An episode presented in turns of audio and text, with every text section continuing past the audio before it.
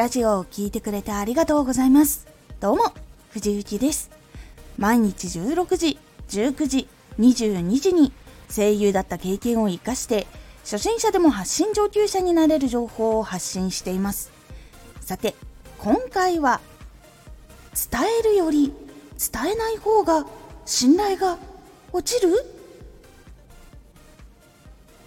質問をいただいた時とか学校や会議特別講義とかの最後に何か質問あるとかこれどうした方がいいかなっていう問いに対して特にないっていう答えは実はあんまり良くなかったりするんです。伝えるより伝えない方が信頼が落ちる？実は質問とか何かアイディアないかって言われた時に無理やり出した一つの答えだけでも実はあった方が全然印象が変わるんです。なぜ質問が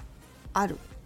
そしてその時に答えがあるといいのか？とかもしくは質問あるっていう時に質問があった方がいいのかっていうと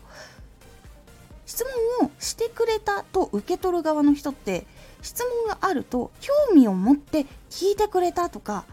興味を持って考えてくれたっていうふうに感じるため一つ質問したりとかアイディアを出すだけでも印象が全然変わるんです。特にないですって言われるとあやっぱダメだったのかなとかなんか面白い話じゃなかったのかなとか興味がないのかなとか関わりたいと思ってないのかなみたいな風にいろんな風に印象がちょっと下がる考えが出てきてしまうんです。ですが急に質問あると言われてもどうしたらいいかとかアイデアが欲しいって来てもすぐに答えられなくて悩んでいるっていう方いると思います。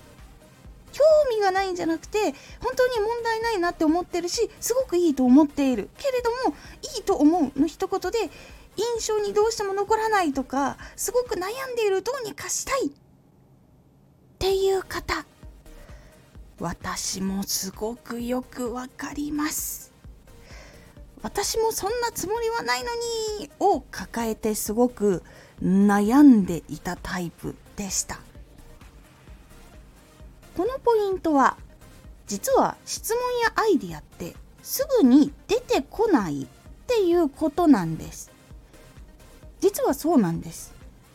すぐに全く予想外のところから来ると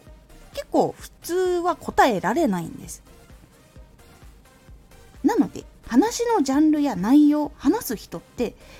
どんなことを言おうとしてんのかなとか何を伝えようとしているのかなとかこの人はどういう感じの人なんだろうなとか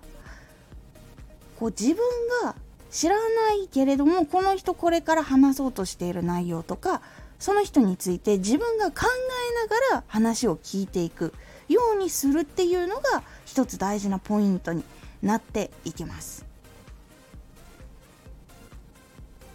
なぜかっていうとまずあらかじめ興味を持っていろいろ考えていくといろんなことを吸収していきます。まず質問が来ただけでは実はすぐに考え出してすぐに答えるっていうのが実は難しいものなんです。ですがその前からちょっとだけでも情報があると出てきやすさっていうのはすごく変わっていきます。相手の情報を少し知っていたりとか話の内容であこういうことが言いたいのかな。私はこう考えたな。あ違うんだ。でもその考えもいいな。とかいうふうに考えながらこう聞いていくっていうことをするだけで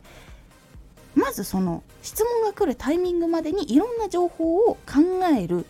準備段階っていうのができていきます。なのでまず質問とかが来る前から話とかを興味を持って聞いておく。そして考えながら聞いてみるっていうのが結構大事になります。そしてもう一ついいと思った場所。この時はどこがいいポイントなのかを具体的に言葉にするっていうことを意識してみるといいです。ここすごくいい。特にこのポイントがこういう風になっててすごくいいと思う。で伝えるとしっかり聞いて感じてくれたってなるのですごくいいって同じ言葉でもイメージに残りやすくなる。そして印象も変わるっていうのがあるのでおすすめです。結構すごくいいとか神とかいろいろ言葉を略しがちなんですがそれはどこが具体的にいいのかっていうところが一つあるのとないのだとさらに嬉しくなるかどうかっていうポイントが結構変わってきます。なのでまず質問が来るかもしれないっていう時はあらかじめ興味を持ってその人の話を聞く。その人にも興味を持ったりとかするようにする。そしてもう一つはいいと思ったとこ。もしくはここが問題かもって思ったところとかの理由を具体的に話せるように考える。これをすることで結構同じ伝えるでも印象が良くなるし特にないですって伝えるよりも全然印象が良くなるので是非試してみてください。今回のおすすめラジオ。まず何をしたらいいかわからない時は定番を知ろう。まずどういうふうに作ったらいいかわからないってなった時はだいたいプロの人とか人気の人がやっている定番のやり方を知ると結構変わりますというお話をしております。このラジオでは毎日16時19時22時に声優だった経験を生かして初心者でも発信上級者になれる情報を発信していますのでフォローしてお待ちください。毎週2回火曜日と土曜日に藤雪から本気で発信するあなたに送るマッチョなプレミアムラジオを公開しています有益な内容をしっかり発信するあなただからこそ収益化してほしいラジオ活動を中心に新しい広がりにつながっていってほしい